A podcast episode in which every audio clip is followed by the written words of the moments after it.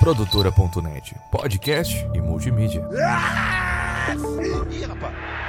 Olha lá. Tomou o cartão das mãos do Xandia. Tá exp... Que isso?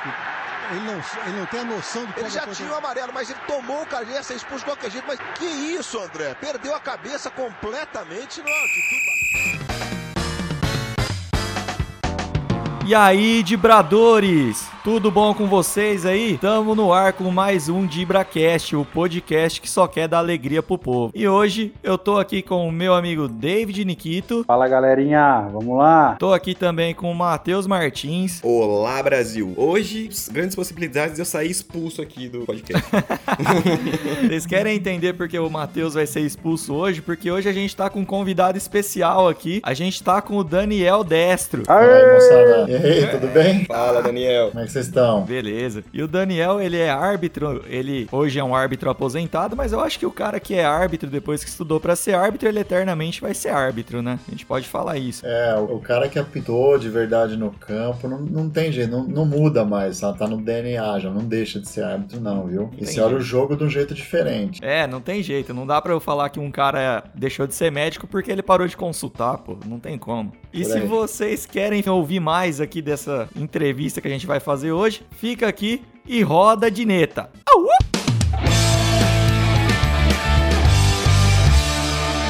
É, galera, estamos aqui hoje então com esse convidado mais do que especial, hein? Pra quem achava que esse podcast aqui não ia pra frente, então a gente tá mostrando cada vez mais que a gente não vai. Nossa,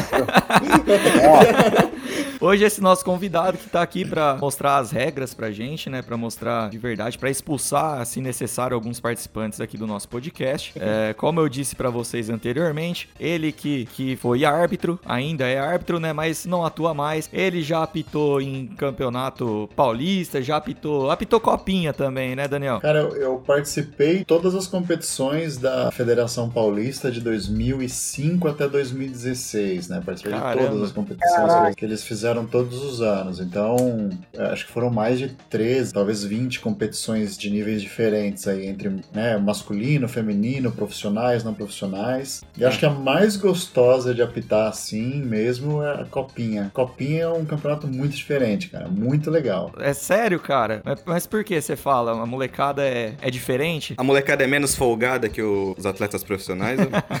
eu, eu, eu- é, cara, assim, você sabe que a copinha acho que é. Você pensa meio que uma Copa do Mundo da, da categoria de base, né? Porque Nossa. é a primeira competição do ano, né? Então tá todo mundo já cheio do Natal, do Ano Novo. Futebol já parou há quase um mês, tá todo mundo querendo ver jogo de novo. Então a galera, torcedor, quer ver o jogo. Aí tem a coisa da copinha, né? Que são, são os novos talentos, a galera que vai estourar daqui uns anos no, no profissional. Então tem aquela coisa, quem é a próxima revelação, o próximo craque. E são, e são muitas equipes, né? Antigamente eram, sei lá, chegava a 60 e poucas equipes. Hoje chega, acho que é 128, é, se eu não me engano, equipes na- desde o começo da competição. Então, é, são muitas sedes, movimenta a cidade, são jovens, é, são não sei quantas, 30 e poucas sedes no estado de São Paulo. Então acho que tem tudo isso, né? De começar o ano, de abrir o ano, a primeira competição, os canais mostram Uhum. exaustivamente os jogos, Sim. então ESPN, Globo, Band, por aí vai, então tá todo mundo mostrando os jogos. Você imagina, né, pra molecada que tá jogando, quer aparecer, né, quer, o cara vem lá do Amapá com um timinho lá que ninguém conhece, quer aparecer pra família dele. O cara tá lá no, no São Paulo, no Santos, quer ser a revelação da competição. Então,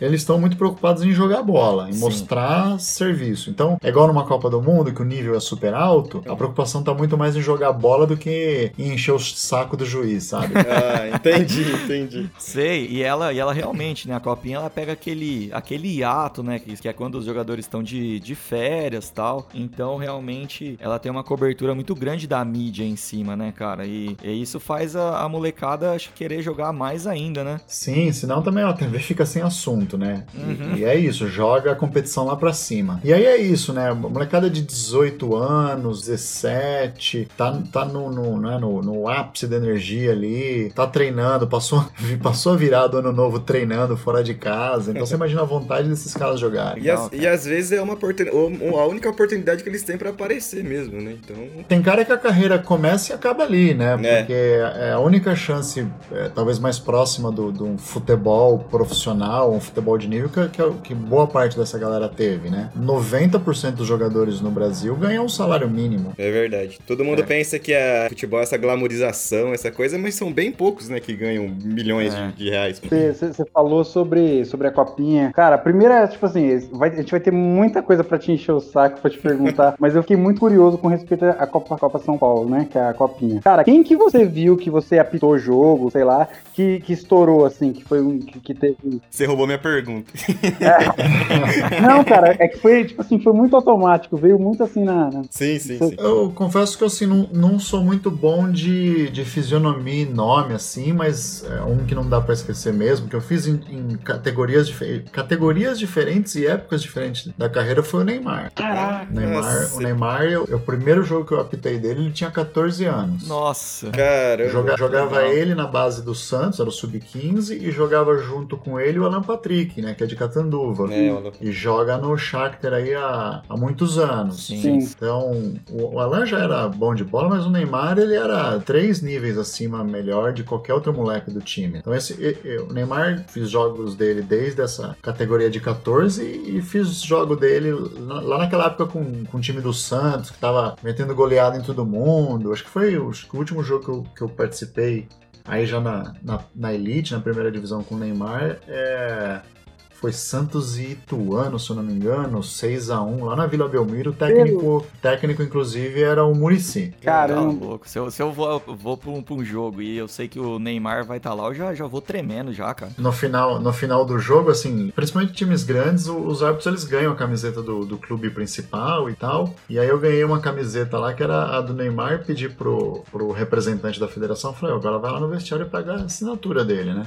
Ah, Aí que legal. Pegou o autógrafo, meu pai é santista, eu dei a camisa pro meu pai, meu pai adorou. Porra. Aí eu falei pro meu pai enquadra, né? Faz um quadro legal, bota em casa aí. Aí deu aquele rolo da venda do Neymar pro Barcelona, que teve aquele rolo de, de grana, e aí meu pai ficou com raiva do Neymar.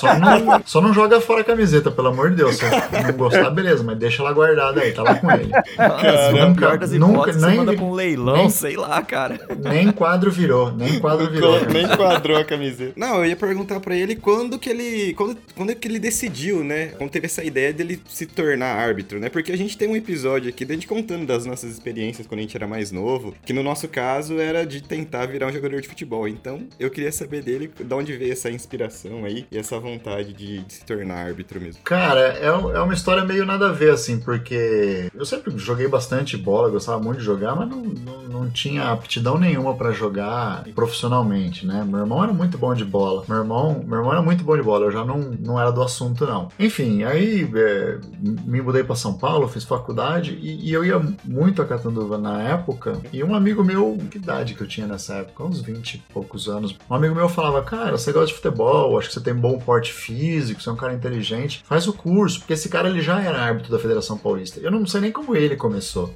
Mas ele falava, vai lá, acho que você tem perfil, você é curioso, você vai gostar. E eu falava, ah, legal, eu vou, onde eu faço. Eu nunca fui atrás disso. E aí eu fui fazer um estágio nos Estados Unidos. Olha só, nada a ver, né? Fui fazer um estágio nos Estados Unidos. E aí era, era um lugar perto do Canadá, então muita neve. A gente jogava bola numa quadra, numa quadra society coberta e tal. E um amigo meu de lá começou a pitar jogos pra fazer uma grana, porque ele queria viajar. Né? Ele falou, vou fazer uma grana. Aí quando eu voltei pro Brasil, eu falei, cara, tô voltando pro Brasil agora, não tenho nenhum plano ali. Sempre trabalhei com tecnologia, mas sempre fui de fazer alguma out- outra coisa, né? Falei, ah, tô sem nenhum plano, acho que eu vou atrás de fazer esse curso. E, então foi por curiosidade. Fui na Federação Paulista, tinha acabado de abrir um- uma turma, aí eu me inscrevi, tem uma seleçãozinha na época, era super básica a seleção, fazer uma prova escrita, etc.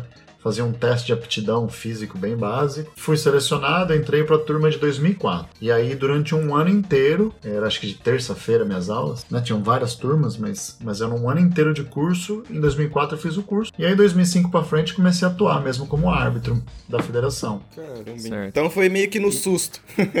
Foi sem querer, Sem querer, assim, não querer. tinha pretensão. Eu nunca, nunca tinha pensado em. eu- Ó, pra você ter ideia, né? Quando eu comecei a fazer um curso, muitas das pessoas do curso já apitavam no amador. Uhum. Né? Apitavam em clube, em essas copas amadoras. Já tinha uma certa experiência já. tinha, tinha cara lá que eu ouvi eles falando, ah, não sei quem me viu apitando e falou, vem pra federação fazer o curso. Sabe igual meio é, é, catar a, a molecada talento aí por aí, Sim. nos campinhos jogando, e Sim. fala, pô, você é bom de bola, vem, vem treinar com a gente. O olheiro. Ah, então tem, Exatamente. tem olheiro de árbitro também, então. Caramba, não sabia. Tem, tem. da hora. Tem aqueles casos que, ó, você sabe que o, o- o Paulo César de Oliveira, ele, ele foi né, um talento descoberto por um, como se fosse um olheiro, né? Com o cara viu ele apitar e falou, cara, você tem que fazer o curso na federação. Mas que legal. que da disso, hora, não. cara. Que da hora. É, com- ele com certeza, dentre os que cresceu na carreira, assim, foi um dos que teve a, a sessão mais meteórica, Ah, assim. sim. Quem não Que eu conhece? já ouvi falar. Quem não conhece? Saudades, Paulo César de Oliveira, por, por- aliás.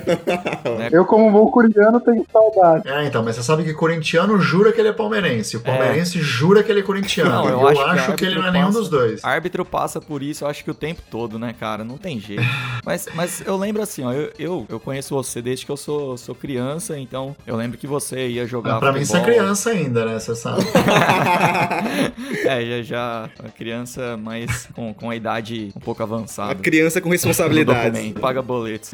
Mas, mas eu conheço você desde criança e eu lembro assim, né, que você jogava futebol no sábado lá no, no clube, né? E você, eu lembro que sim, lá no clube tinha árbitro. Você não, Tinha. não apitava, nem lá. Não, não, tinha. Tinha algum. é, Sempre dava rolo lá no jogo, né? E aí, aí uma época não tinha, e depois falaram, ah, pega alguém do, do time pra apitar. Talvez, que eu me lembro, assim, acho que um dia só eu peguei o apito e apitei, mas assim, sabe? Não foi nenhuma coisa, putz, gostei, eu vou atrás disso. Sei, foi tipo, ah, Foi meio outro, acidental. vou, vou apitar aqui porque não É, assim, outro. ah, já que eu não vou jogar hoje, eu apito, sabe? Mas, mas, mas é uma coisa curiosa, até voltando ao que eu tava contando lá, que no meio do curso o pessoal fazia, é, já apitava jogos e, e já tinha essa, essa expe- alguma experiência, pelo menos. E, e eu, em tese, nunca tinha apitado, né? Eu nunca tinha pegado no apito e, e tá, como é que é isso aí? E aí eu, no meio do curso, eu lembro que foi junho, eu falei, preciso procurar um lugar para apitar, porque pela federação eu tava fazendo curso ainda, e achei lá a Associação Metropolitana de Árbitros, que existem muitas dessas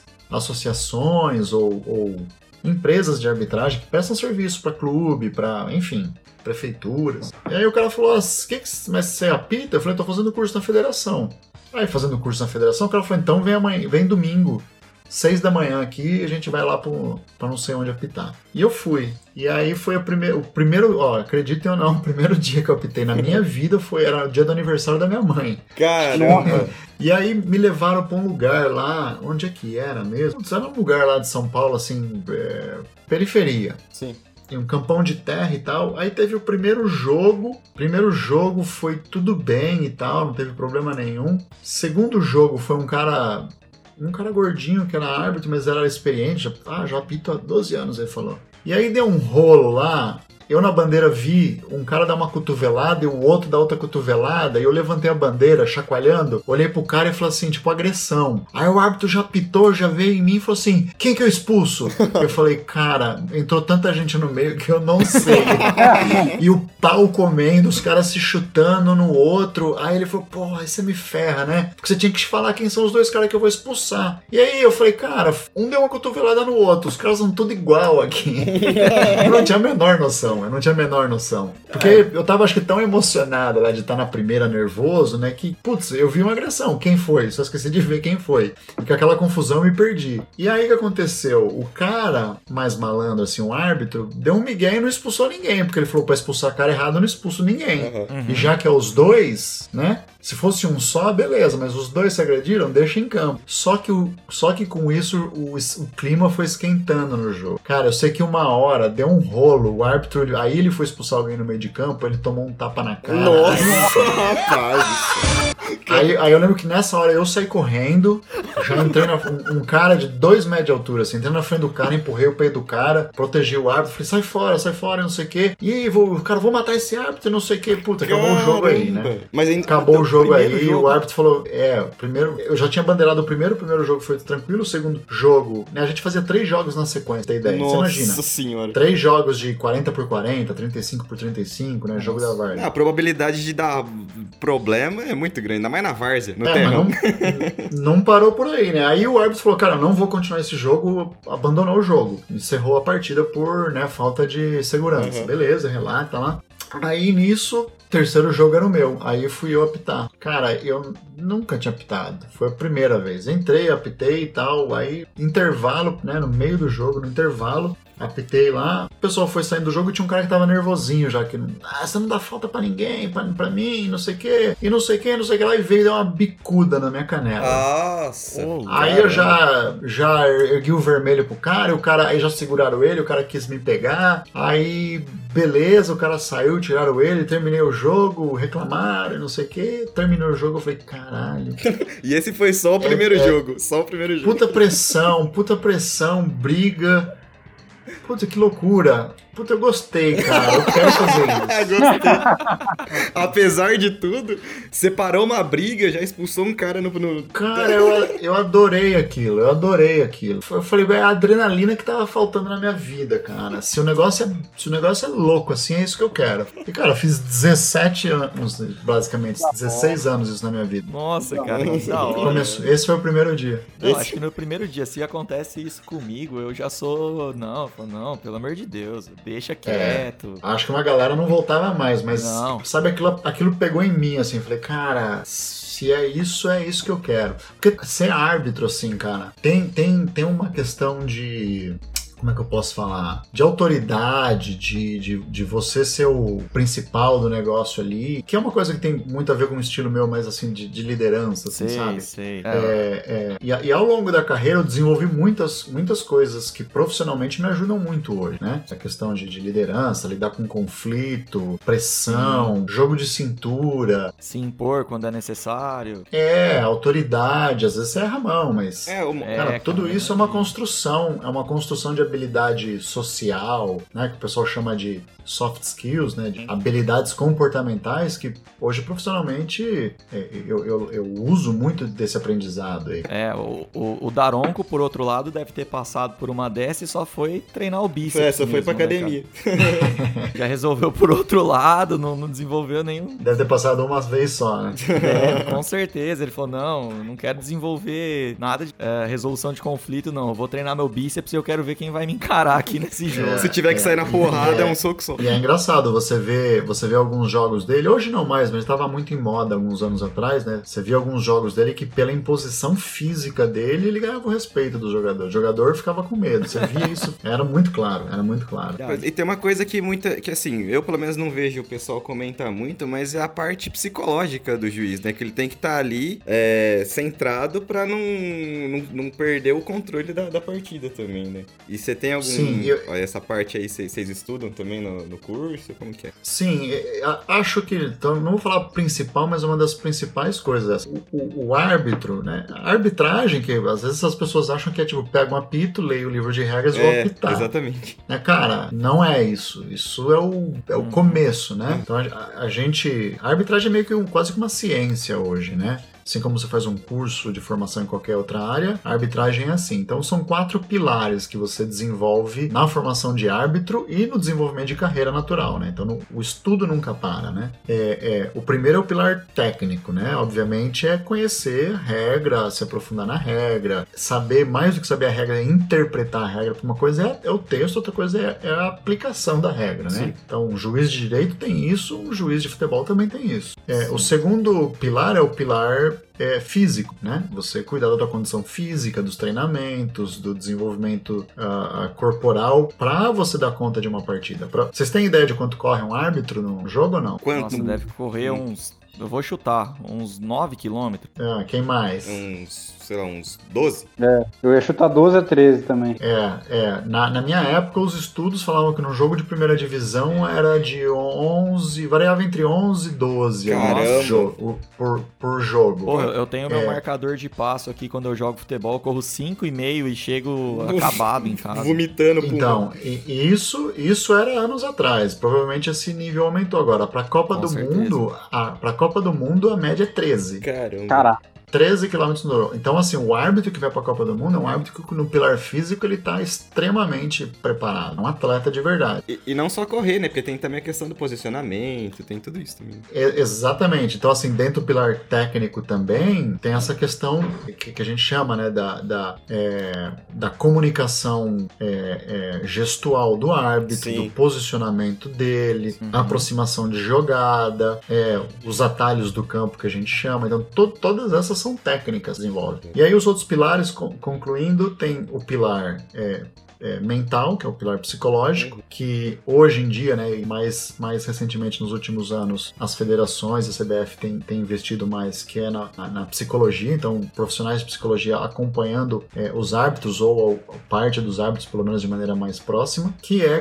trabalhar essa questão mental, do equilíbrio mental, lidar com pressão, ah, enfim, Hum. e- esse equilíbrio é extremamente importante durante o jogo, porque você erra, você vai errar e, e na grande maioria das vezes você sabe que você errou. Então, É, era. Na hora eu você ia fala. te perguntar isso, Isso, cara. isso também. Cara, Você desce pro vestiário, você, porra, você, sei lá, você marca um pênalti errado. Se a hora que você desce pro vestiário, você fica sabendo ir, sabe? E se isso abala, sabe? Você pode não ter certeza que você errou, né? Porque você não tem uma câmera ali, um, um vídeo mostrando na hora o lance em detalhe pra você falar, né? Hoje tem o VAR, beleza, você É. vai lá no VAR e tira dúvida. Né, mas vamos, vamos falar de via de regra, você não tem uma câmerazinha com replay pra você ir lá no vestiário e falar, cara, errei. Mas você fica na dúvida, e a dúvida talvez seja mais cruel que o próprio erro, sabe? Porque no erro você sabe, errei, cara, errei, agora eu preciso tomar mais atenção com alguma coisa pra não errar de novo. Porque o problema é quando você pensa na possibilidade de compensar o erro, porque você erra duas vezes, né? É verdade. Hum. É verdade. Então a, É. gente, a gente sempre fala na arbitragem. O árbitro que, que compensa um erro erra duas vezes. Que é justamente para assim, cara, lide com o erro, não caia nele. E a dúvida, e a dúvida é o seguinte, cara, você não sabe se você acertou e se errou, e você tem a pressão de pelo menos um dos times ali. Exatamente. E você fica, cara, e aí? Vou ter que chegar em casa pra ver o replay do jogo pra saber se eu acertei. Você fica com isso matando você na tua cabeça. Deve ser difícil se concentrar, né, cara? Depois de você ter um lance assim que é muito capital, É, que você é. não sabe se você acertou ou não. E você sabe que nesse pilar mental é, é o seguinte, assim, ó. É, cara, pega qualquer atividade física. Qualquer atividade vai, que você faz, não física, mas qualquer atividade que você faz na sua vida. Me fala alguma coisa que você fica 90 minutos ou 45 minutos em sequência, extremamente focado e Ah. concentrado. Nada, não, não, não sei, não, não consigo pensar em nada. Até assistindo o filme, a hora que você vê, você tá dando uma. Uma, uma viajada, né? É, dá uma viajada, Então, olha no Exatamente. celular, sei então, lá. e a hora que num filme você tá descompromissado, você tá relaxando, Sim, você sim, tá. sim. Você não tá interagindo, você tá de espectador ali, né? Agora imagina num lugar que você, além de espectador, é participante e tomador de decisão. Em 45 minutos de um tempo, você ter a atenção extremamente focada e concentrada, né? Durante Sim. todo esse tempo. E, a- e aí a gente. é, parte dessas técnicas de, de arbitragem, a gente fala do plano de trabalho. Então é quando você se reúne com, com um time de arbitragem antes do jogo, é, antes assim, um, um dia antes ou, ou no- na viagem para o jogo, onde você já começa a falar sobre o plano de trabalho, aí a gente faz a pré-eleção ou plano de trabalho mesmo, que é exatamente antes do, do, do jogo. Então a gente chega duas horas antes da partida, a gente chega no estádio. Uhum. Então esse período de duas horas é verificar o campo, dar uma olhada na- no- né, nos arredores do estádio, dentro, né? Garantir que tá, tá segurança, tá o pessoal da equipe médica, é, que as, as redes estão lá bem colocadas, o vestiário, se trocar. Então, durante todo esse tempo, você está fazendo o teu trabalho de plano. E aí, alguns minutos antes do jogo, é onde o pessoal se reúne e, e estabelece ali qual vai ser a tática do jogo, né? Porque tem também uma... Os times vão lá e fazem a preleção, de- determina qual é a tática deles de jogo. O árbitro também faz isso. Então, to- todo esse momento Bom, Eu- explica eu- melhor pra gente eu- aí. Ô, ô, Daniel, só pra tirar uma dúvida, pelo que você falou agora, era, era duas coisinhas, só, só pra voltar um pouquinho, eu ia comentar de um, num caso que aconteceu, eu sou corintiano, todos os meninos sabem disso, Infelizmente. e aconteceu com o Thiago Duarte Peixoto, né? Amigo, amigo meu, vamos lá, vamos ver o que você fala.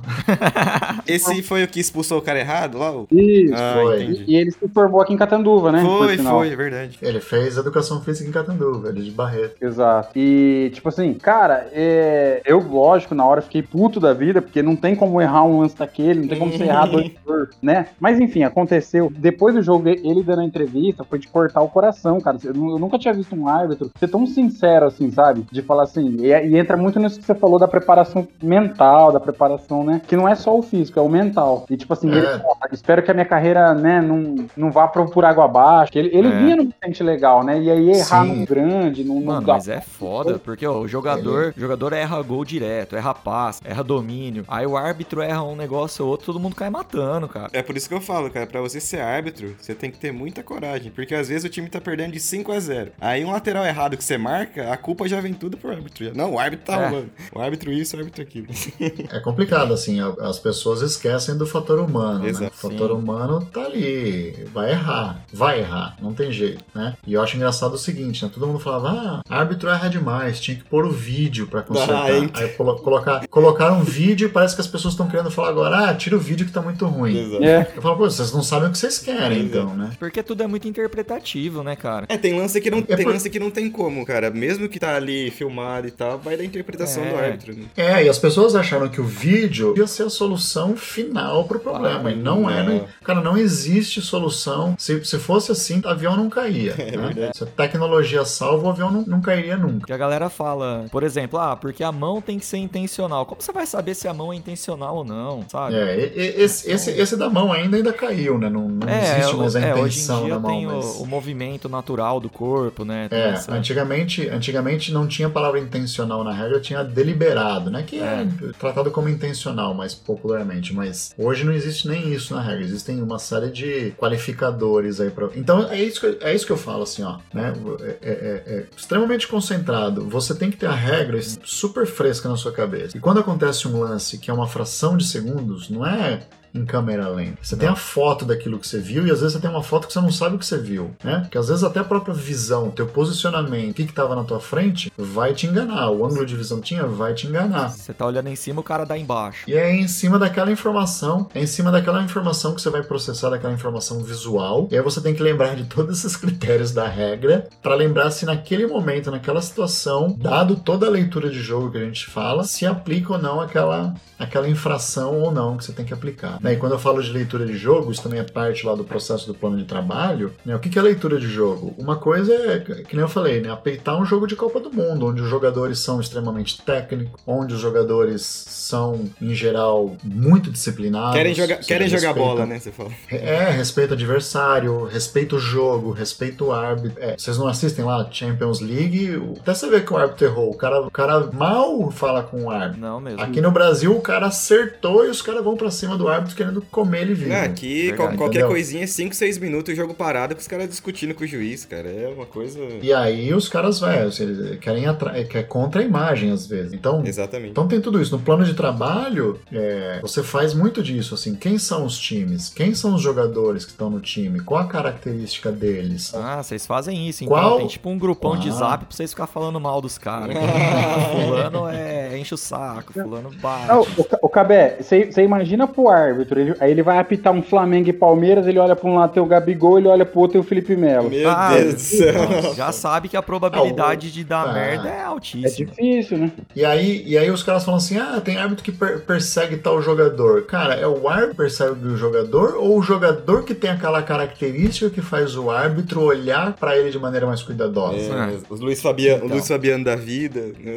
Luiz Fabiano, é, o Felipe Melo, cara, se você não, não cuidar, olhar três vezes mais atento pra ele, qual a chance dele dar uma porrada mais séria em alguém do que outro jogador? Sim, e tem os caras que Cê são maldosos Você ainda. vai, é, você vai observar a entrada do Felipe Melo, igual você observava a entrada do, sei lá, Rodrigo Caio. sei lá, é, de um jogador é mais, mesma sabe, coisa. de um jogador que joga mais limpo. Não, Né? o Felipe Melo, se, se você descuidar dele no, no escanteio, ele faz umas 5 faltas por segundo ali, você nem vê.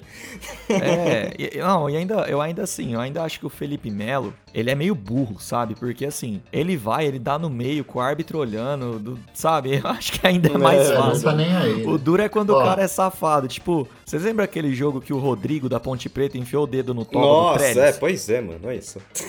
Meu, como que o árbitro vai pegar aquilo, cara? Isso daí é É, não, não dá, não dá pra ver. Aí o Trellis vai, numa daquelas, se ele dá uma cotovelada no cara, o Trellis ainda é expulso, sabe? Então, é. E tem cara que é maldoso e escondido, sabe? Não é nem pela violência, pela, pela simulação. Põe, do- põe o lance, o mesmo lance. Ronaldo Fenômeno e Neymar indo pra área. Ah, É. Quem é a chance? Quem tem mais chance de simular uma queda, um pênalti? Exatamente. Neymar. E é isso, cara. Quando você olha pra um, pra um Ronaldo, você sabe que o cara vai tomar uma trombada e o cara vai pro choque. Agora o Neymar, pode ser que ninguém nem relou nele, ele vai desabar. Então você- é, é- não é a perseguição dos atletas, é, é ler a característica deles e, e observar melhor como é que eles usam essa característica deles. Então Sim. o árbitro ele faz isso, né? Você, não- você não vai despreparado pra uma guerra. Então você também não vai despreparado pra um jogo sem saber. Ah, aquela partida é uma partida de meio de campeonato que se der empate, vitória, não muda nada. É uma coisa. Outra coisa é, é a última partida, né? Da última rodada que vai determinar o campeão ou, um rebaixamento. Então, assim, É, uma outra, é um outro tipo de Então- partida. Uma coisa é Palmeiras e Flamengo, outra coisa é Palmeiras e Corinthians, entendeu? Então, É um outro. então, resumindo, assim, quando é um jogo muito importante, da mesma forma que os jogadores, é, tipo, têm a concentração e tal, os árbitros também têm esse, esse- essa concentração, assim, digamos. eu, eu fiquei curioso, que ele falou, é, pô, tem, a gente também traça É, nossa, então, também. nossa tática de arbitragem. Sim, Como sim. que é? Os Sim. árbitros jogam no, no 4-4-2? Como que é essa tática de arbitragem aí?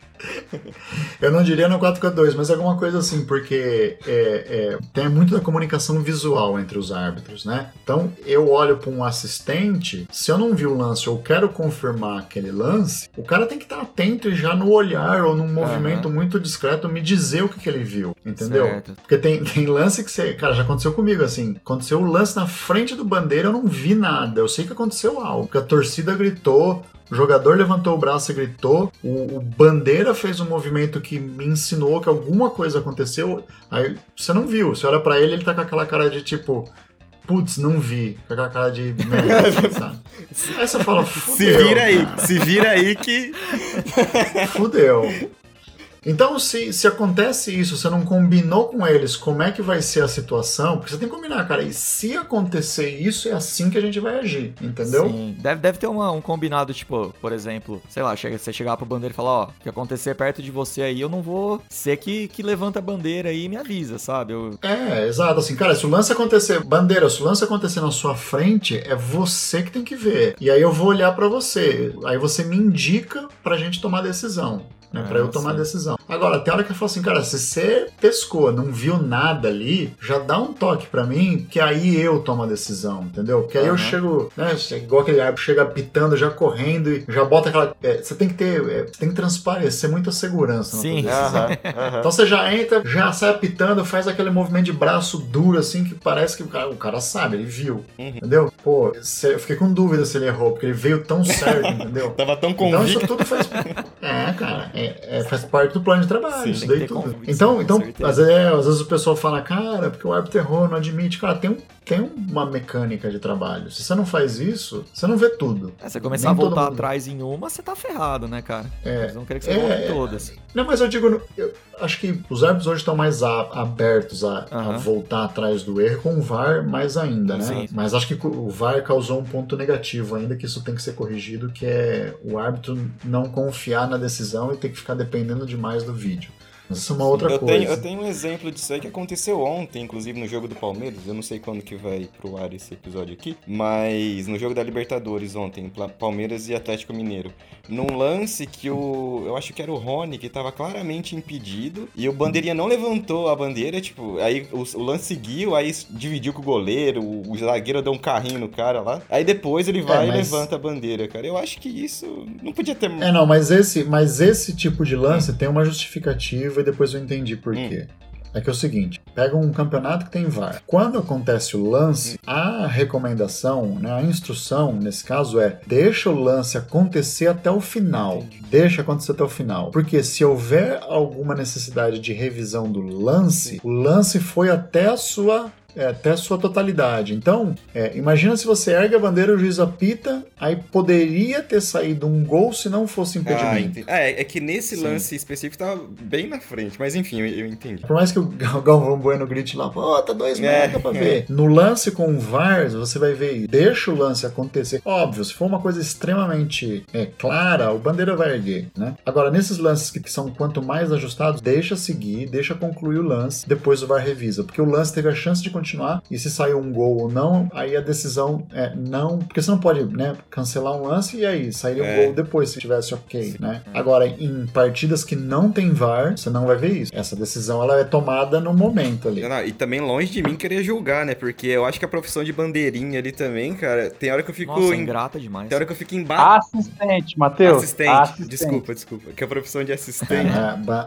bandeira, bandeira não é fácil, não. Assistente é, é também outro nível de concentração ali e, e detalhe, né? Milímetros. Sim, vezes. tem uns, É, tem uns, impedi uns impedimentos que é tipo o, o- a ponta do pé do cara tá na frente. Eu não sei como que o cara consegue ver, cara. E- é muito E treinamento. você vê que assim, ho- hoje em dia, os jogadores, obviamente, com treino e tudo mais, né? Mas os caras jogam ali toda vez na, no limite, cara. Exato. É no limite. É o cara vê. O atacante hoje em dia ele olha a linha da zaga e ele fala: vou ficar aqui no limite do impedimento. É, menos o Pablo. Menos E o cara, e o cara, dependendo, dependendo, do, dependendo do jogador do ataque, ele, ele joga no erro, né? É. Ele sabe que ele, ele joga no erro da zaga e na visão do, do, do bandeira. Então, ele fala, se, é- se é uma área que vai fazer a linha toda hora, cara, eu vou tentar, porque de 5 uma vai dar certo. De 5 uma eu vou ganhar, sabe? E o cara vai. E aí o bandeira tá super ligado. E o bandeira ele sabe também. O bandeira ele, ele faz a mesma leitura da como é que a zaga se posiciona, como- quem é o atacante, como é que se ele se posiciona, a velocidade, o deslocamento. Tem, então tu- tudo isso entra na análise. Tem ó, um dos árbitros que eu já trabalhei junto, que era, cara, um dos caras que mais conhecem assim do futebol mesmo, tática de jogo, dos jogadores, dos técnicos, eh, de modelo de jogo dos times, era o Kleber Abad. Kleber Abad.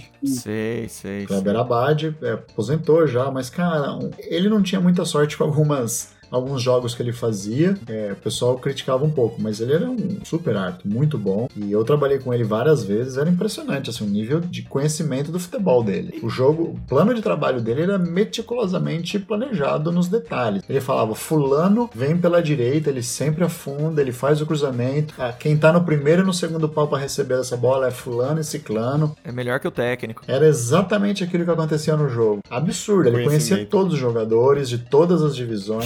Que da todas hora. as divisões que eu trabalhei com ele. Ele era extremamente é, é, minucioso. assim. É o que eu vi nesse nível de detalhe o melhor. E, e como que é assim? é, Você faz o curso pra ser árbitro, né? Mas aí você pode ser tanto, é, tanto árbitro quanto assistente? É, durante o curso, geralmente tem alguém, tem, tem as pessoas que têm predisposição, né, preferem ser árbitros, outras que preferem ser assistentes, tem outras que descobrem no meio do caminho a função que quer seguir. Mas é, diria que a partir do curso ou do início da carreira, você divide, ou você vai, ou você faz uma função ou você faz outra. Ah, né? tá, Você entendi. hoje em dia você não faz, né? Hoje em dia não, desde a minha época já, mais de 20 anos aí, 20 anos pelo menos, quase 20 anos. É, você faz uma função ou outra, não faz as duas. Ah, não o faz quarto as- árbitro pode fazer as duas. Se alguém Não, machucar. o, o quarto árbitro, ele é o, ele é o árbitro reserva, né? Ele é Sim. o árbitro que se o árbitro machucar, é ele quem entra no lugar. Então, o quarto árbitro é um árbitro. Mas e se o bandeira machucar, alguém entra? Entra o quarto árbitro. é que Ah, assim, sim, né? Aí você entendi. fala, ah, mas, o, mas aí o quarto árbitro não é árbitro, não fez. A formação e o treinamento é o mesmo, tá? É o mesmo. To- todos, todos fazem é, o mesmo processo de desenvolvimento. No treino físico é que muda um pouco, porque aí um faz, né? O árbitro ele corre lá, como eu falei, 12 quilômetros, 10, 11, 12. E o, e o bandeira ele, ele precisa de mais tiro, velocidade, né? Então, o treino físico é um pouco diferente, mas o treino de regra, interpretação, etc. é o mesmo. É o Entendi. mesmo. É, o, o quarto árbitro também, é, com os técnicos que a gente vê por aí, o cara devia fazer um curso de psicologia também, né, cara? Nossa senhora, difícil de Que aguentar. fica ali na beira. Mano, você imagina se ficar aguentando o Abel Ferreira na beira do campo? Não, Luxemburgo? Nossa senhora. Eu, eu, eu, obviamente, não vou falar nomes, né, pra tentar não ser antiético, como eu participei, mas assim, tem, tem técnico que já treinou alguns times grandes aí que o cara é completamente maluco. O cara é, é- é insano, assim, o nível do cara. Teve, teve, um, teve um jogo Palmeiras, Palmeiras e Haddad. Palmeiras enfiou, Palmeiras Palmeiras enfiou a, bola na linha de fundo e, e o Bandeira saiu em disparada lá pra acompanhar o lance. O técnico saiu atrás do, do Bandeira gritando: tá impedido, tá impedido. e eu saí correndo atrás do técnico. No que terminou a jogada, o Bandeira virou, deu de cara com o técnico. Aí o técnico virou, deu de cara comigo. Aí eu falei, pô, você não pode fazer isso, né? Ele falou, mas achei que tava impedido. Eu falei, "Você- um que não tava, segundo que você não pode vir até aqui. Aí ele olhou pra mim, pô, desculpa, professor. Eu falei, você sabe que você vai embora agora, né? Ele falou, pô, não faz isso. Eu falei, claro que você vai. Aí o árbitro olhou pra mim e falou, pode mandar embora. Tem- não tem a menor caramba, cara tem que ser dele. firme, não, né? não tem. Tem ser Então aí, é, aí você vê, eu não, não sou o árbitro, mas quem expulsa é o árbitro, mas eu tinha que dar indicação. Imagina se eu deixo o cara lá, fala, não, você pode fazer o que você quiser. Não, aí abre precedente, né? Mas aí, o cara boa completamente fora da casinha, fora da casinha. Foi você que dirige isso, viu? Não falou, a gente não sabe. Às vezes nesse Ah, jogo aí era o É, tinha, ô, te- teve, um outro, teve um outro técnico. é, Esse jogo foi no Pacaembu, foi numa noite, assim, era Palmeiras e Português. O, o técnico ele gritava assim, só que ele era esperto, porque ele não gritava com o árbitro. Porque ele sabia Ah. que se ele gritasse com o árbitro, ele ia ser expulso direto. Só que ele gritava pra mim, ele virava. Sabe aquela pessoa totalmente desequilibrada que treme gritando? Vocês são ruins demais! Vocês não acertam uma! E aí, o que, que eu ia fazer? Eu vou chamar o árbitro pra expulsar o cara na situação? Você tem que também ter inteligência, porque o cara é que ele quer criar uma situação. E eu só ficava olhando pra cara dele, olhava pro olho dele e falava assim, só fazia um. Falava bem baixinho, um movimento com a boca, falava, você é equilibrado, né? Você é louco, né? Você- não bate bem, né? Você não bate bem. Caramba. Ele falava assim, eu falava, "Po- eu falava, "Po- pode gritar, eu não vou te expulsar. Fica, pode gritar, não vou. Então É. você. E ainda você expulsa Tinha, ele né? e fala, não, eu tô falando que o meu jogador não acerta uma. Eu, eu não sou mais árbitro e posso falar isso agora, né? Na época eu não poderia falar, não, mas, mas cara, é- é- é, você tem que jogar com o psicológico da pessoa contra ela, porque ela quer te desequilibrar. E aí você vai fazer o que? Vai entrar na onda psicológica dela? Não. Tenta, tenta, o cara ele saiu com a camisa suada, ele- tanto que ele nervoso, gritava, tremia assim. E eu falo, nossa, o cara é. Eu vejo um técnico que, que sai da casinha quase sempre é justamente o, o de ontem também, o Abel Braga. O Abel Braga não, o Abel do, do Palmeiras. Ferreira. Ferreira. Abel Ferreira, isso. Ela é meio esquentada. Nossa, né? demais, Parece. demais, demais. Ele é nervosinho. Agora, um cara, um cara que sempre foi ranzinza, que fez alguns jogos, nunca me deu trabalho, foi o Murici, cara. Sempre foi de boa. Mas o Murici, ele não me parece ser um cara que realmente maltrata a arbitragem, alguma coisa assim. Eu acho que ele fica mais puto com os jogadores do que com o árbitro. É, talvez ele- tenha a impressão errada, mas eu também vejo isso nele. É que tem uns caras que parece, parecem, né? Alguns jogos que você assiste tem um temperamento em alguns jogos que não. né? Mas, mas é, assim, o Murici é um cara. Foi super legal nos jogos que eu fiz. O, o Tite foi um cara legal nos jogos que eu fiz. Sim. A galera fala um pouco do, do Rogério Ceni, né? Eles falam, mas eles falam assim que o Rogério, ele era meio diferente, porque ele era chato porque ele meio que tipo tinha as regras debaixo do braço, sabe? Então ele argumentava muito com o árbitro, É, educadamente ele argumentava, mas ele era extremamente chato, sabe? Aquele cara que você não consegue derrubar no argumento. Então deve ter de todo tipo, né, cara? O Rogério Senna é um caso à parte. O Rogério Senna, uma vez no Morumbi, eu, eu fui no vestiário fazer a avaliação, é, fazer a, a verificação do uniforme dos times. Era São Paulo e Ponte Preta. Aí é, o Rogério tava com a meia preta e a Ponte ia jogar com a meia preta. Falei, Rogério, troca a meia, por favor, porque eles vão de preto. Aí ele fez uma cara de. falou um palavrão lá. E aí, o que, que eu, eu vou falar pro Rogério Senna? Não vou falar pro Rogério Senna. Vi- virei pro, pro roupeiro. O roupeiro já me olhou com aquela cara de assustado. Eu falei assim, amigo, tá na tua conta, essa é tua pra você resolver. Valeu. Isso aí, né? Você tem que fazer isso, assim, cara. Roupeiro, a função é tua aí. Agora você vai resolver isso aí. Aí vamos pro campo. Quem entra por último no campo? De meia preta. De meia preta, Rogério Aí, Senna. Rogério. O roupeiro veio correndo até mim na hora e falou: professor, desculpa, eu juro que eu falei pra ele trocar. Mas o que, que ele tinha na mão dele? Uma meia branca. O que aconteceu? Tá lá o Rogério Senna, bonitão, trocando de meia preta pela branca no, No campo. campo, né, Nossa. cara? Era de propósito, era só, só podia, né? Só, eu quero acreditar que só podia ser de propósito. Não, é já possível. dizia Milton Leite, né? Rogério É. Senna é chato pra cara. Isso daí confirma um pouco a história.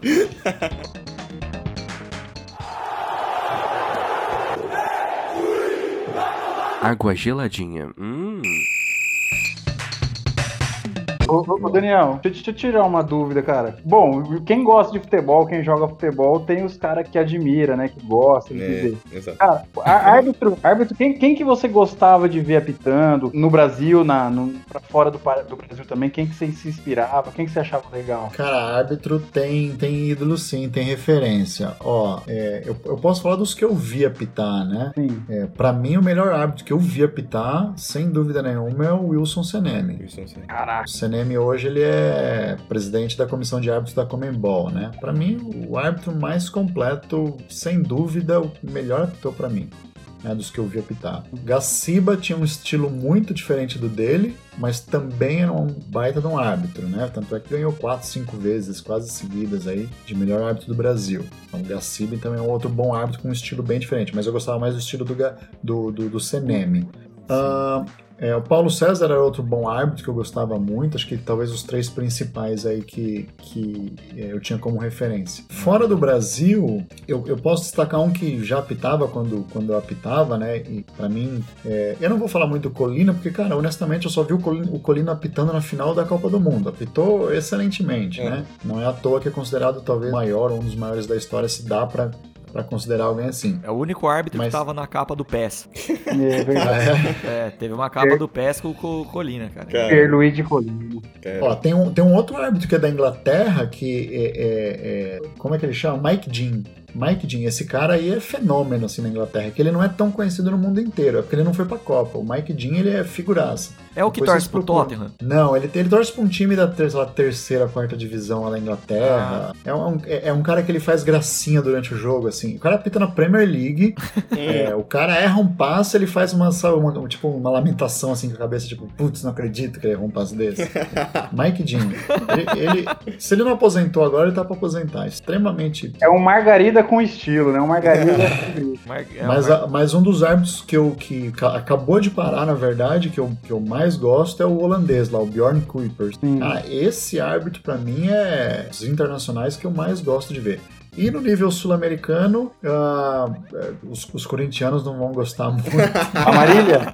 O Amarília? Amarília. O Amarília é amigo meu, né? No Facebook. Lá a gente troca ideia de vez em quando. O Amarília eu achava era um bom árbitro. Tem aquele é, colombiano, o Oscar Ruiz, era um Ah. bom árbitro. Tem agora o Vilmar Rodan, que é o, é o que apitou ontem, né? O que apitou ontem, Ah, o Vilmar Rodan. Muito, Isso, muito bom, muito bom árbitro. Ele apitou a final da Libertadores do Corinthians. É, é muito Tem bom. várias. Mas hoje você assiste os jogos, por exemplo, eu, eu sei que você tem um time, eu não vou falar pra ninguém, mas hoje Pode você... falar.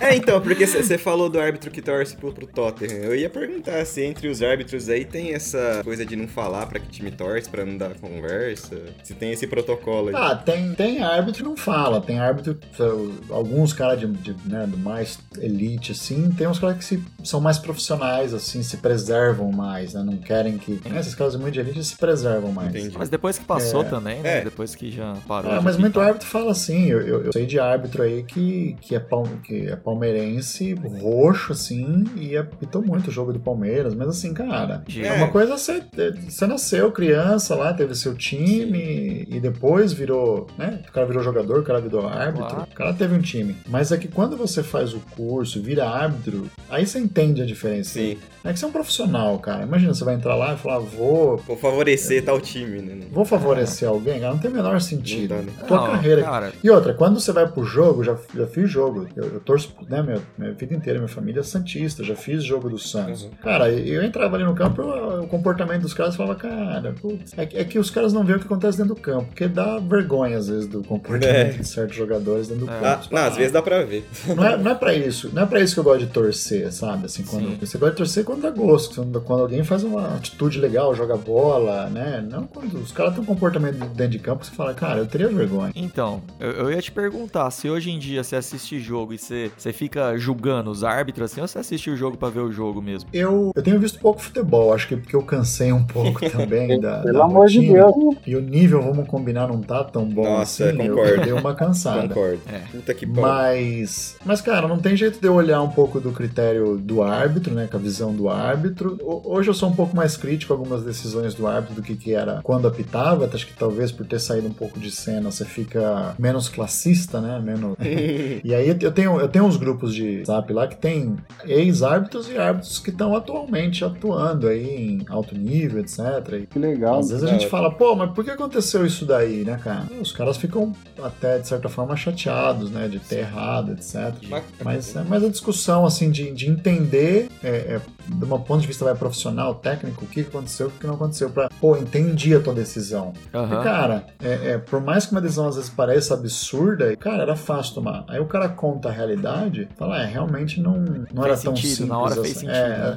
Essa decisão não era tão simples assim. É. sabe? Galera, vocês têm mais perguntas pra fazer? A gente Ah, pode eu, passar. eu, eu ia, eu ia perguntar se ele já recebeu alguma. Porque tem também essa lenda de mala preta, mala branca pra, pra jogo, assim, pra subor, suborno. Cara, pra, pra mim isso é folclore, né? Aham. Existiu? Claro que existiu, Sim, né? sim. Todo mundo sabe que existiram alguma, alguns episódios aqui e fora, né? Aham. Mas, cara, no geral, isso é... Meio folclore mesmo. Bom e mal, bom e mal profissional tem em todo lugar. Agora, é, eu posso falar que dos 16, 15 anos vai, que eu atuei em Federação Paulista, eu nunca nem presenciei nada que cheirasse a isso, Entendi, entendeu? entendi. Aham. Cara, a gente tem um quadro aqui no nosso podcast que, que é a pergunta do ouvinte. Uhum. Então, alguns ouvintes enviaram algumas perguntas aqui pra gente. Então, a, a gente vai ler elas pra, pra você aí. É, como a gente disse que ia ter um árbitro aqui no nosso podcast, então a gente recebeu bastante pergunta meio parecida. Então, não necessariamente aqui eu vou ler o nome dos ouvintes, tá? Então, porque às vezes é um grupo de pessoas que mandou pergunta muito semelhante. E, e- e a pergunta, assim, que, que a gente mais recebeu é, é se você não pensava na sua mãe quando você se tornou árbitro, cara. É, a história que eu contei lá do dia de aniversário dela. Até eu liguei pra ela, falei, mãe, você não sabe o que eu tô fazendo hoje, o quê? Tô apitando minha primeira partida. Ela, falou- ela brincou, falou, ah, tô sentindo a minha orelha queimar. Ô mãe, tem um monte de gente cantando pra você aqui, não é parabéns. É, te homenageando aqui. Cara, é. Não, e xingamento você ouve muito de todo tipo. E, e o engraçado é o seguinte, ó. Todo estádio, principalmente no interior, todo estádio tem o chato, que é aquele cara que fica o jogo inteiro xingando você. Ele, você perguntar qual o placar, ele não sabe. Quem tá jogando, ele não sabe. Mas ele passou o jogo inteiro te xingando. Velho. E aí você identifica a voz. E tem dias que você consegue ver a pessoa, né? Porque às vezes você para pra dar uma respirada, dá uma olhadinha na direção daquela voz daquele chato, e você vê a pessoa. E um dia eu vi um cara, ele tava no meio lá, bem no meio assim do campo, eu parei pra dar uma respirada e vi o cara, e o cara me xingava tanto, catando na grade, assim, eu falava, coitado desse cara, né? A vida dele deve ser ruim pra caramba. Aí eu falei, vou, provo- vou provocar ele. ele. Ele olhava pra mim gritando, nervoso, eu dei uma piscadinha com o olho e mandei um beijo pra ele. Mas eu, eu tomei cuidado para eu tomei cuidado para não ser um lugar que tivesse uma câmera assim, né? Esse cara ele ficou louco, ele parecia que ele queria invadir o campo. Nossa, eu dei, Caramba. dei uma risada e saí assim. Eu falei, beleza, agora esse cara tá mais puto ainda Que comigo. da hora, cara, que da hora. é foda, cara. Eu, eu quando, quando eu fui, uma das vezes que eu fui no Morumbi, uma, da uma das coisas que você repara é assim, entre os times, todo mundo aplaude e tal. Entre o Aí, entre o árbitro. time rival, obviamente, todo mundo vaia. Mano, entre os árbitros, pra aquecer, nego começa a xingar no aquecimento, É, velho. o, o Morumbi ainda, o Morumbi ainda é grande, cara. O Morumbi ainda é grande. É. É, é um pouco, dissipa um pouco. Agora, o primeiro jogo que eu participei de um, de um profissional da primeira divisão foi no Pacaembu, Corinthians e Portuguesa. Cara, tinha umas, mais de 30 mil pessoas no, no estádio. assim. Então era, era, era muito. Ronaldo jogando, Roberto Carlos, o Tite de técnico. Nossa. Então, é, um- é uma barulheira. Agora eu fiz um jogo um dia em Casa Nova do Palmeiras, na Arena Nova. Cara, você não ouve nada, assim. É, é tão barulho que é, você não consegue ouvir muita coisa ao teu redor, assim. Legal. Tanto que é alto. é- e é gostoso, cara. É uma adrenalina. É, é gostoso demais. É muito legal. Outra pergunta que fizeram bastante aqui, mas acho que essa você já até respondeu pra gente. Se essa você já recebeu alguma oferta de suborno, né? Essa você já falou. respondeu pra gente que, que não rola, né? Nunca viu. Tá. É, de- deixa pro folclore. é. Mais uma pergunta aqui que fizeram bastante é por que que sempre rouba pro Corinthians ou pro Flamengo?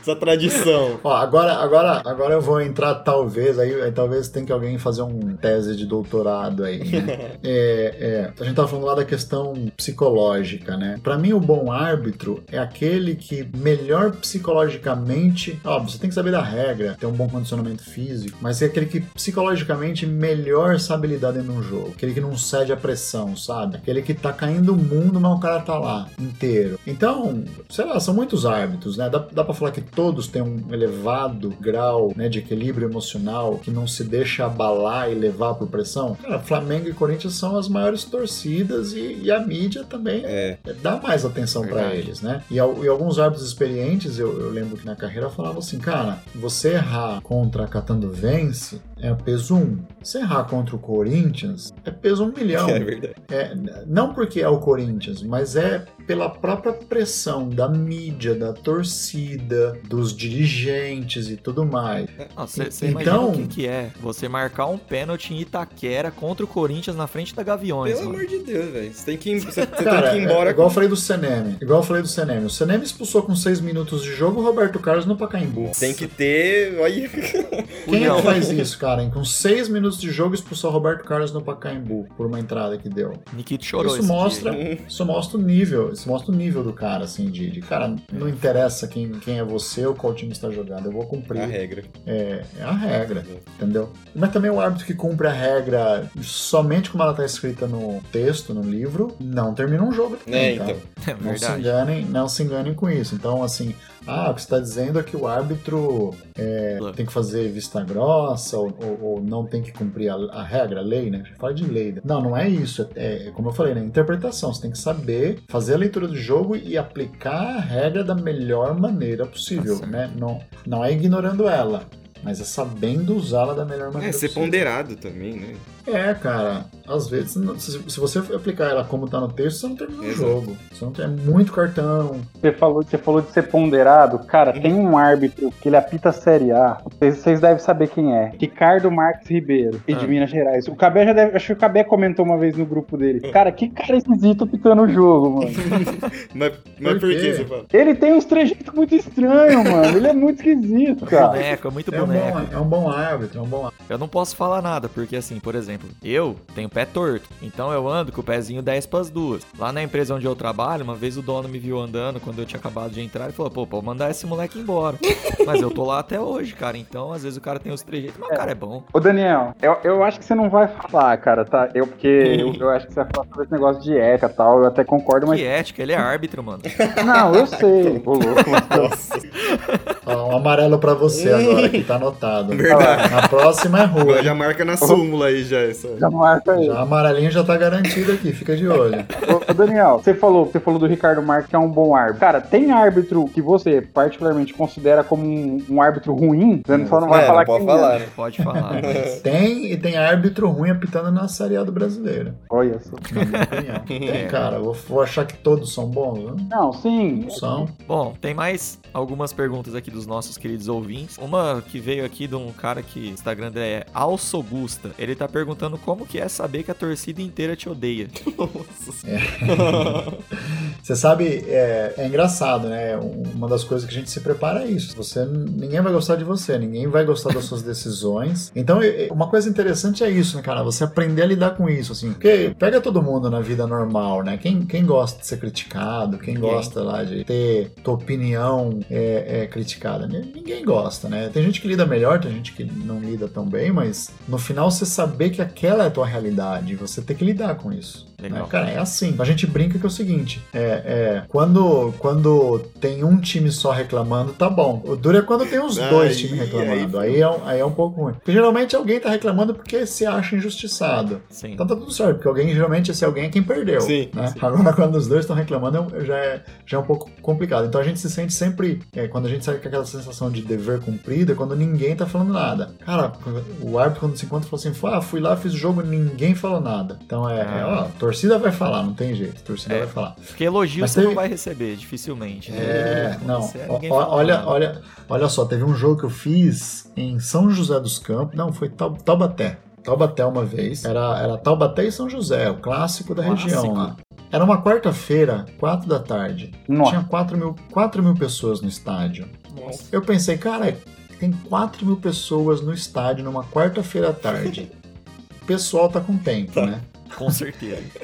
E Só aí teve uma falta. te- teve uma falta super uma falta super tranquila, no meio de campo, assim, sabe? Aquela falta que não vai dar perigo de jogo nenhum, assim, sabe? Uma falta boba, clara. Sim. Eu dei a falta e apitei pro lado e o estádio inteiro começou, ei, juiz! o estádio inteiro. Naquela. Eu lembro, eu lembro até hoje, nesse dia, nesse jogo aí, era um dos primeiros jogos profissionais assim, que eu fazia. Nessa hora eu falei assim, cara, não tenho que eu faça que as pessoas vão aplaudir e é. vão concordar Porque... comigo. Então naquele momento eu falei, cara, é assim. Eu, eu, eu marquei uma falta simples, correta, que foi contra o gosto deles. Eles vão me xingar e é assim, tá é, tudo certo. Mais, mais uma pergunta aqui, tem, tem só mais duas perguntas. Uma é, uh, vem do Matheus Bertini, e ele pergunta uh, se quando você vai fazer o curso de arbitragem, quando você vai ser árbitro, se, se eles perguntam o seu time de coração e se isso gera alguma, algum tipo de restrição nos jogos. Não, ninguém nem quer saber. É. Nunca pergunta, não, não tem nada. Nunca perguntaram, não. E, e, a última pergunta, a última pergunta veio do Kleber Souza, não sei se você conhece, e ele perguntou se, se para ser árbitro você precisa treinar lateral na sala de casa. oh, essa é do, é né? Por, alguém, por, por alguma razão alguém que eu já conheço, né? O, o Glo foi um dos piores laterais que eu já vi jogar. Né? Assim, Esse é meu irmão, viu, gente? Pra quem não conhece. e, aí, e aí ele fala isso porque teve uma vez que eu jogava bola, a gente era moleque, tinha 14, 15 anos, e a gente é, uma vez se reuniu assim, que ia ter um jogo num sábado, era uma sexta-noite que era. Ah, então vamos, vamos treinar pro jogo de amanhã lá. Aí eu catei a bola, então vai, vou treinar o lateral que eu vou bater. Aí ficou essa daí, né? Ah, então você treina lateral, entendeu? Como era, tava na sala de casa, eles ficaram me zoando. Ah, pô, o primeiro cara que treina lateral. Cara, e além de tudo isso, né, de todas essas histórias maravilhosas que você contou pra gente aí, dessa aula de arbitragem que você deu pra gente, nossa, não, foi, foi demais, cara. Foi muito legal. É, além de tudo isso, todos esses contos, você ainda tem um. Você ainda é escritor, né? Além de árbitro e. É, não sei se é analista de sistemas ou trabalha com tecnologia, de qualquer forma, se além de tudo é escritor. Conta pra gente essa, essa história. Essa aí. parte eu paguei pau, hein? Sim, ó, ó, se vocês gostaram das histórias que eu contei, imagina se eu, se eu contasse as que eu sei e não posso contar. Ah, então. Ah, Vamos fazer um episódio cara, proibido. Fazer um episódio proibido. A gente vai fazer um é. episódio proibido, vai te colocar com a voz do vai. ET Bilu, e aí você vai é, contar exato. essas histórias. O ET Bilu. Faz com a voz distorcida, e aí eu. Então, cara, eu, eu eu sempre tive uma vontade muito grande de escrever um livro, e eu lembro que assim, né, quando eu via no Jô Soares alguém ia lá lançar o livro, a pessoa falava, ah, meu livro, demorei não sei quantos anos para escrever e tal. Sabe, eu sempre tive é, vontade de escrever um livro. Eu lembro que eu assistia Jô Soares, as pessoas iam lá lançar um livro e falavam, ah, eu demorei não sei quantos anos, 10 anos, 8 anos para escrever um livro. Eu, eu, pensava, pô, eu quero escrever um livro, mas vai demorar tudo isso para escrever. Depois eu entendi o que, que, isso significava, né? É, o livro ele ficou na minha cabeça uns oito anos, assim, para eu criar o livro, né? Para eu pensar o que, que eu vou escrever. E, e, eu sou da área de tecnologia, né? E meus amigos falavam, pô, você, você dá aula de tecnologia, você dá palestra, escreve sobre tecnologia. Eu falava, cara, eu não quero escrever sobre alguma coisa que todo mundo escreve, né? Uhum. Muita gente já escreveu. Eu quero fazer alguma coisa diferente. E acho que esse processo da arbitragem me trouxe uma vivência e uns conhecimentos que era bem diferente do comum, né? Sim. E eu sempre gostei muito de estatística também, né? De matemática, estatística. E aí, durante. durante olha que engraçado, é uma coisa bem de nerd, né? Cara de tecnologia, trabalhando com esporte, gosta de estatística. Eu fiz um projeto meu que eu fazia as, as, minhas próprias estatísticas dos jogos. E, falei, e, os árbitros olhavam e falavam, cara, isso é legal. E aí eu, eu criei um sistema, criei um, um site lá, chama progoals.com, que tem todas as estatísticas lá de jogos profissionais que os árbitros usam e tudo. Virou, virou um um sistema, virou uma, virou uma, solução estatística. E como que alimenta isso? É, tem um robô que ele coleta as informações e faz os cruzamentos e dá as análises estatísticas das competições para os árbitros. Eu vou fingir que eu tô entendendo. Virou uma plataforma de ajuda para os árbitros. Eu vou fingir que eu tô entendendo. É, então, por exemplo, sei lá, eu vou apitar Palmeiras e Corinthians. Eu, eu, eu abro a plataforma lá e olho qual é o desempenho dos times na competição, número de cartões, de gols, quem fez, não sei o quê. Então ele te dá um, um scout, assim, do jogo para você ir pro jogo com mais informações, um relatório analítico, né? Mas enfim, aí isso foi um projeto durante minha carreira que eu fiz e, e, e, como eu gostava muito de estatística, eu comecei a coletar muita estatística, conheci muita gente legal que tinha algumas estati estatísticas. E aí quando, quando eu parei com a arbitragem, eu recebi uma proposta para trabalhar fora do Brasil e fui. E aí eu falei, cara, acho que agora é o momento de eu escrever o livro, né? E aí como tinha essa, esse lance da estatística, eu já tinha feito um trabalho de estatística e tinha o interesse de, de lançar o livro, Falei, achei o tema. Então o que, que eu fiz? Eu, eu, eu basicamente coletei é, muita informação histórica do futebol, principalmente da arbitragem, compilei em, em números estatísticos e eu falei, além disso, eu vou contar a história dos principais árbitros do Brasil. Então, através da estatística, eu defini um critério lá que defini quem são, quem eram os 50 grandes árbitros do Brasil, né? Ah, tem todo um rolê estatístico, então, por trás. Que da hora, com a tem, cabeça. um, tem um método estatístico que eu defini através de um critério lá.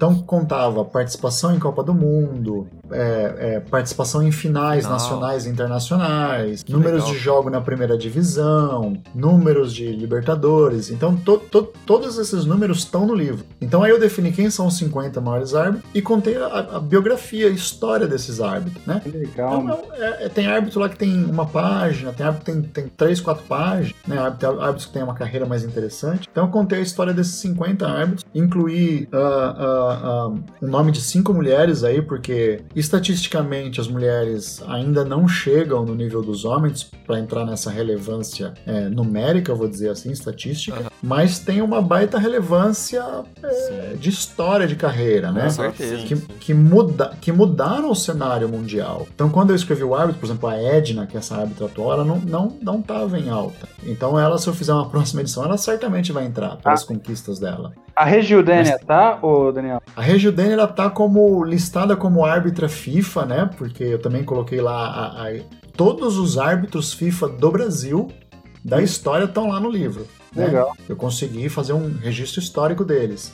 Os assistentes também. É, mas ela entra nesse critério, no critério de relevância. Ou, ou- então, talvez hoje a, a Regidene entrasse pelo fim da carreira dela, que foi super legal.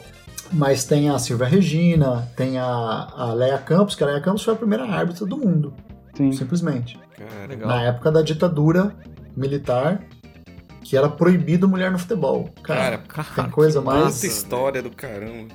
Tem coisa mais histórica que isso, então ela tá lá. É, Então eu fiz isso. E aí, pra aproveitar, eu como eu estudei muito pra fazer esse livro, cara, eu li livro de 1800 e não sei quando, assim, pra, pra, pra conhecer coisas da história do futebol. A primeira parte do livro eu conto a, a evolução do futebol pelo, pelo olhar da arbitragem, pelo olhar das regras do futebol. Então você vai olhar lá qual foi o princípio do futebol, como é que o futebol foi criado.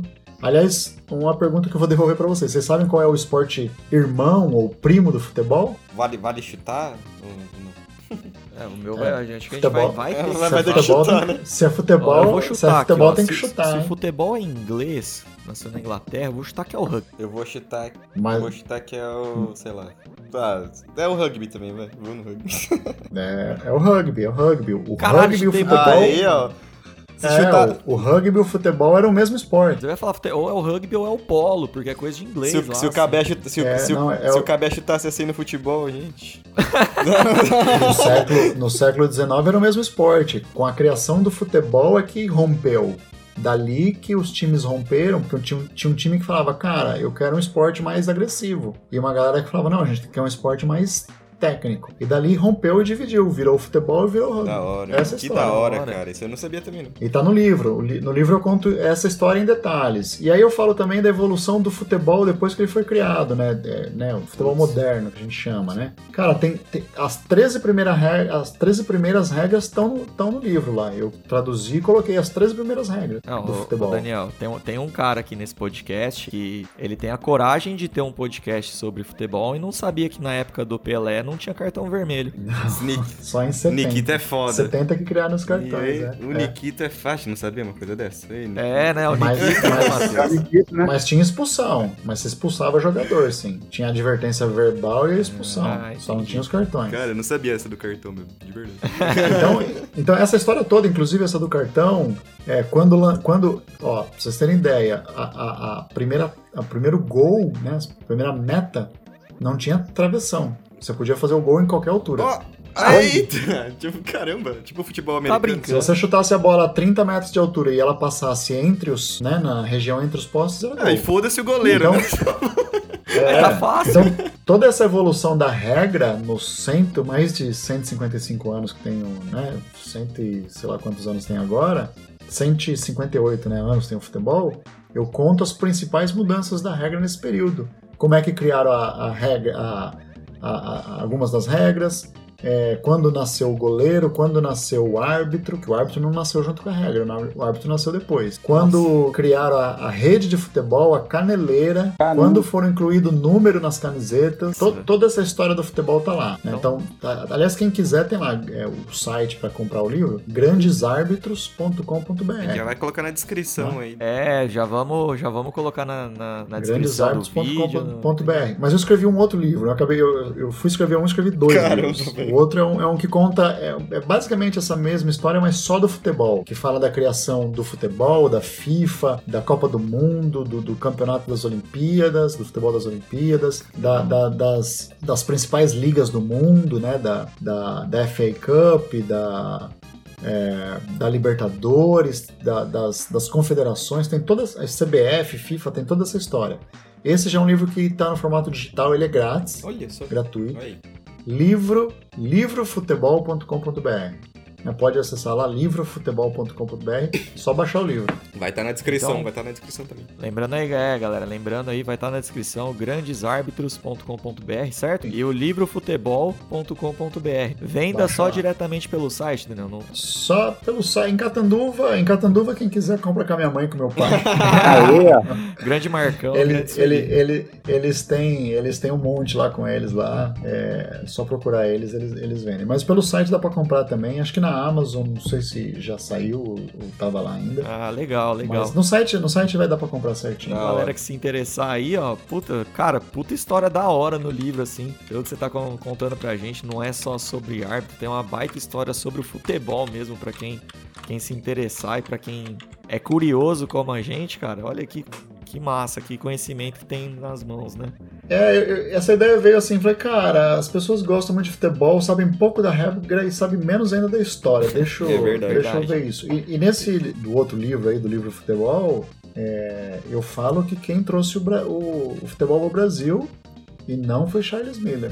É, mas, Não, é vocês- fica aí. Vocês Fica quem quiser saber, Vocês Quem quiser saber, Quem quiser saber, compra o livro. Tá é de graça. grandesarbitros.com.br. O livro futebol, não, o livro futebol é de graça. Esse tá no livro de Ah, graça. esse é de graça, esse tá hein? no- Olha isso, É. esse é de graça. Olha que maravilha. Vou, vou, baixar, E- vou baixar pra não passar vergonha mais aqui. E, e- e tem mais, né? E pra, pra quem tá acompanhando essa entrevista aqui, porra, muito legal, boa demais. E tá achando que o, que o Daniel aí tem toda essa desenvoltura pra falar aqui com a gente, né? É porque ele também tem um podcast, né? Eu criei ano passado, na verdade. é, começou essa um pouco moda aí de podcast. Eu falei, É. cara, eu quero experimentar disso. Na verdade, assim, eu deveria gravar. Ah, já gravei a primeira temporada com, com 10 episódios. É, tô pra gravar a segunda temporada, mas eu, eu confesso que eu tô um pouco sem tempo. Porque gravar até é fácil, né? Vai É. lá uma horinha, duas horas grava.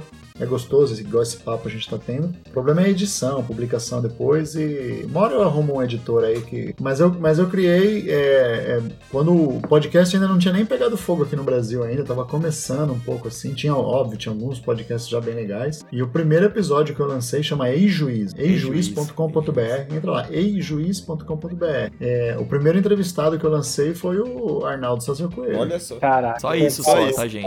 Comecei, é, comecei chutando Ah, alto. a moral, moral tá isso baixa. moral tá baixa. Moral tá baixa. É. Aí eu falei com outras, outras pessoas legais, falei com a Regil Dênia, falei com o, o Marcelo de Lima Henrique, que é aquele que, que é o árbitro mais antigo do Brasil, em atua, né, em- ainda atuando no Brasil, que é do Rio de Janeiro. Caramba. Coitado. Ah, falei- pegaram, ele com a falei camisa- com- pegaram ele com a camisa do Corinthians uma vez, os caras mandam foto até hoje do Marcelo. Ah, o pessoal é, mo- fizeram mon- várias montagens. É, entrevistei uma psicóloga do esporte, até que vocês falaram da, da questão psicológica, Sim. então é, é legal pra quem quer conhecer. Entrevistei o Guilherme Sereta. Olha. que- o modelo. Guilherme Sereta O foi, árbitro é, o modelo. modelo. Ele, ele foi, ele foi o árbitro, ele foi o árbitro do gol 100 do do, Do Rogério Ceni, Senna, né? é verdade. Ele que O marcou aquela entrevist- falta, então. Entrevistei o José Aparecido de Oliveira. Cara, sensacional esse cara. Esse cara tem uma história legal que é o seguinte: eu, todos os anos da arbitragem, nunca tinha visto ele na minha vida. E aí escrevi o livro, e obviamente ele tá no livro como uma das pessoas, um dos árbitros, é, dos grandes da nossa história. Escrevi a história dele. E nunca consegui falar com ele. Um dia, quando eu lancei o livro em 2018, é, me chamaram para dar uma entrevista numa TV. Eu peguei o metrô aqui em São Paulo e fui. Eu entrei no vagão, a pessoa que entrou do meu lado, quem Ah, era? quem que é? Putz, José Aparecido de Oliveira. Eu falei, Não é possível. Ele é. Ele, Quero a Tim fisionomia dele é inconfundível. Eu falei, oi, dá licença, você é o José Aparecido de Oliveira. Ele falou, eu sou, me olhando desconfiado, ele tava de terno, que ele é advogado. né? Ah, Aí eu tirei um livro do- da, da minha mochila e falei, cara, eu escrevi um livro sobre você, e dei na mão dele. nossa, cara. Ele falou, sério? Nossa. Ele falou, é. Aí eu pedi pra alguém, falei, tira uma foto. Aí a pessoa que tava no metrô tirou uma foto. E, e, cara, depois daí eu, eu, eu por, por algum, não por essa ocasião, mas por uma outra ocasião, alguém me passou o telefone dele e a gente virou é, amigo, começou a trocar ideia, assim. Caramba, cara. A vida é muito louca É, mesmo. Muito, cara, muito, muita coincidência. coincidência. Falei com a Renata Ruel também, que é comentarista de- arbitragem, né? Ela trabalha na SPN, né? Falei com, com o Dacildo Mourão, não sei se é da época de vocês, Dacildo árbitro do. Ceará. Dacildo Mourão é árbitro do Ceará, ele apitava de bigodinho, anos 90. Teve até um rolo com o Edmundo. Uhum. Cara, esse cara é sensacional. O Dacildo Mourão, uma pessoa excep- excepcional e, um- e era um baita árbitro. E, e entrevistei o Juliano Bozano, que o, o, o- o pai dele, o Dalmo Bozano, foi um baita árbitro também, dos anos 80 e 90. E o Juliano, filho dele, começou, foi o árbitro acho que mais jovem a apitar Campeonato Brasileiro. Acho que com 17 anos já estava apitando, Oh, 18 anos estava nossa. apitando Campeonato Brasileiro. É, fenômeno, assim. E, e quase chegou na FIFA também, igual o pai dele, né? Acabou, ele acabou parando antes. Mas, cara, é um cara de. que Ele e o pai dele tem várias histórias, um cara sensacionais. Eu gravei com essa galera aí. Queria, queria fazer mais aí, mas preciso de tempo agora.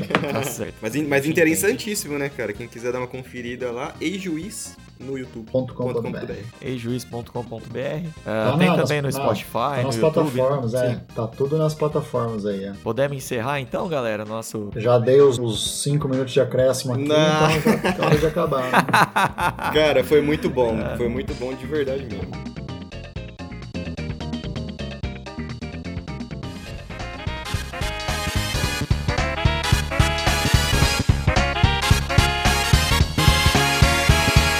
Tivemos esse papo, cara, maravilhoso aqui, muito da hora mesmo. Cara, muito, muito obrigado. Tivemos esse papo com o Daniel Destro. Tem que voltar mais vezes, eu acho.